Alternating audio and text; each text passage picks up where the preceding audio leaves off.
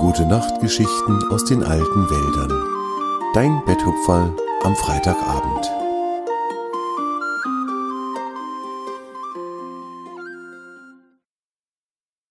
Ein Fest zur Wintersonnenwende. Ein neues Fest. Die Tiere in den alten Wäldern waren vor Freude ganz außer sich. Als die Elfen ihnen erzählt hatten, was es mit der Mitwinternacht so auf sich hat, freuten sie sich umso mehr über das Fest, denn ab heute würden die Tage wieder länger werden, ganz langsam zwar und zu Anfang beinahe nicht spürbar, aber an jedem Tag würde die Sonne ein kleines bisschen länger am Himmel stehen. Das, so fanden alle Tiere und auch die Elfen, war ein guter Grund zum Feiern. Die kleinen Feuer, die die Elfen rund um den Elfenweiher herum entzündet hatten, änderten immer wieder ihre Farbe, denn die Elfen hatten die Flammen verzaubert. In den schönsten Farben erstrahlte so das Ufer des Elfenweihers. Blau, rot, grün, gelb, golden. Immer wieder wechselten die Farben und die Tiere der alten Wälder erfreuten sich an dem zauberhaften Farbenspiel. Tjave, das Reh, stellte sich neben seinen Freund, den Fuchs Zwange, und sagte leise zu ihm Erinnerst du dich noch an das Freudenfest im schönen Wiesental, damals auf unserer Explication? Swange verdrehte die Augen und grinste seinen Freund an. Expedition, das weißt du doch. Beide lachten. Es war ein Witz zwischen ihnen geworden, dass Tjave damals das Wort immer falsch ausgesprochen hatte. Und heute, obwohl er natürlich längst wusste, dass es Expedition hieß, neckte er den Fuchs immer noch gerne damit, und dann mussten beide lachen. Ja, ich erinnere mich gut an den Abend, sagte Swange weiter. Damals hatten die Maulwürfe ganz viele kleine Fackeln im Tal verteilt und die Glühwürmchen hatten sie entzündet. Das war ein wunderschöner Abend damals. Aber das hier ist sogar noch schöner, erwiderte Tjave, denn die Elfen haben ihre magischen Feuer entzündet. Da fiel ihm Grina, das kleine Fuchsmädchen, ins Wort. Was heißt denn magisch? fragte sie neugierig. Grina und ihr Bruder waren noch ganz kleine Füchse und sie wollten noch sehr viele neue Dinge lernen und wissen. Weißt du, Grina, magisch bedeutet, dass die Elfen die Feuer mit einem glücklichen Zauber verzaubert haben, sagte Tjave nachdenklich, denn diese Feuer brennen nicht nur in den verschiedenen Farben, sondern sie können auch Geschichten erzählen. Grina schaute ihn fragend an. Wie kann denn ein Feuer eine Geschichte erzählen? Nun antwortete ihr Vater Swange. Ja, das kannst du ganz einfach selbst ausprobieren. Du brauchst dich nur ganz ruhig an eines der kleinen magischen Feuer zu setzen und dem Spiel der Flammen zuzuschauen. Und wenn dein Herz dann ganz ruhig geworden ist, dann werden die Flammen dir eine Geschichte erzählen, die nur du erkennen kannst.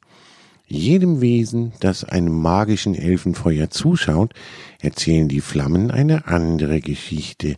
Das ist Teil der Magie, die in den Feuern wohnt. Probier's ruhig mal aus, wenn du magst, sagte er und schaute seine Tochter dabei liebevoll an.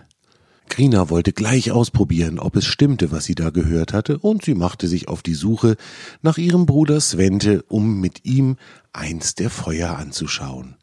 Svente aber war gerade zusammen mit den Hasenkindern und einigen anderen in eine wilde Schneeballschlacht verwickelt und wollte sich nicht an ein Feuer setzen. Eine der Besonderheiten bei den Festen in den alten Wäldern war es nämlich, dass tatsächlich jeder genau das tun konnte, wonach ihm gerade der Sinn stand. Svente freute sich an der Schneeballschlacht, Grina wollte das magische Feuer und seine Geschichten kennenlernen, und ein großer Schwarm Vögel saß um eine der Elfen geschart im Schnee.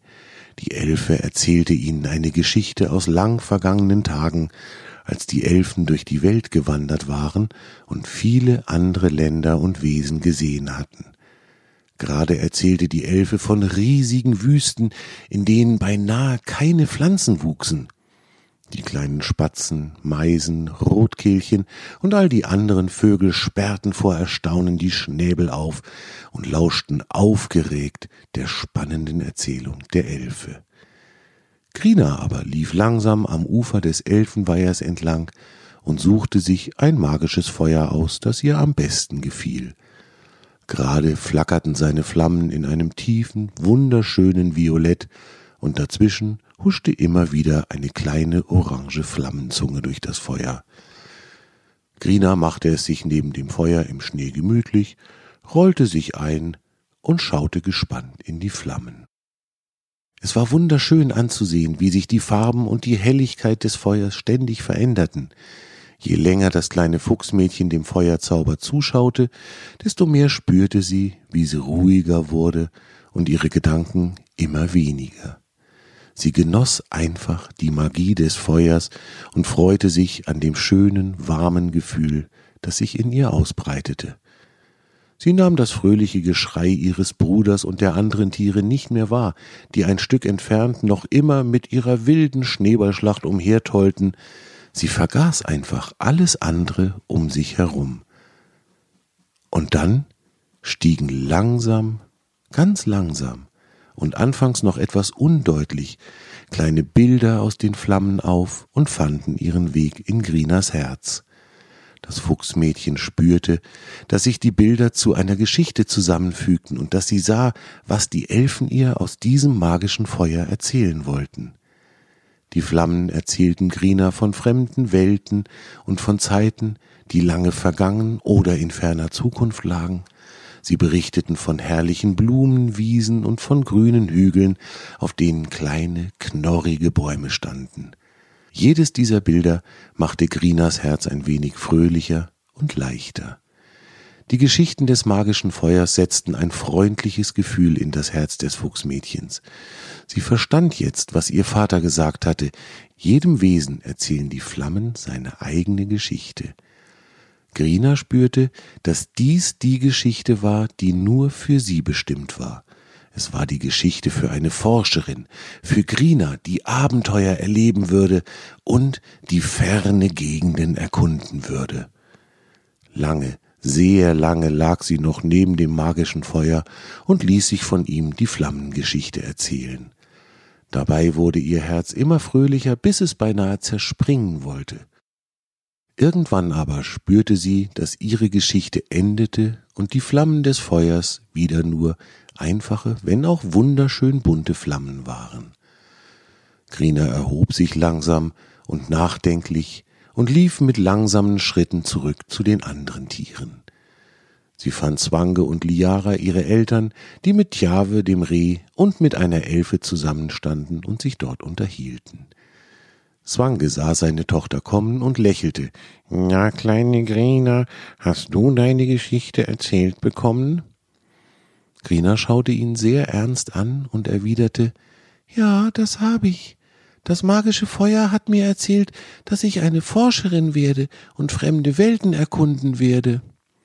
Liara und Zwange lächelten. Sie waren nicht überrascht, denn Grina war seit ihrer Geburt ein außerordentlich neugieriges Fuchsmädchen gewesen. Tjave grinste breit und sagte lachend, Na, Grina, dann trittst du wohl irgendwann in die Fußstapfen deines Vaters und gehst auf eine eigene Explikation. Expedition. Es heißt Expedition. Expedition, rief der Fuchsvater Swanke in gespielter Verzweiflung, und alle ringsumher mussten laut lachen. Das war deine gute Nachtgeschichte aus den alten Wäldern für heute. Torm und seine Freunde wünschen dir eine gute Nacht. Schlaf gut und träum was Schönes.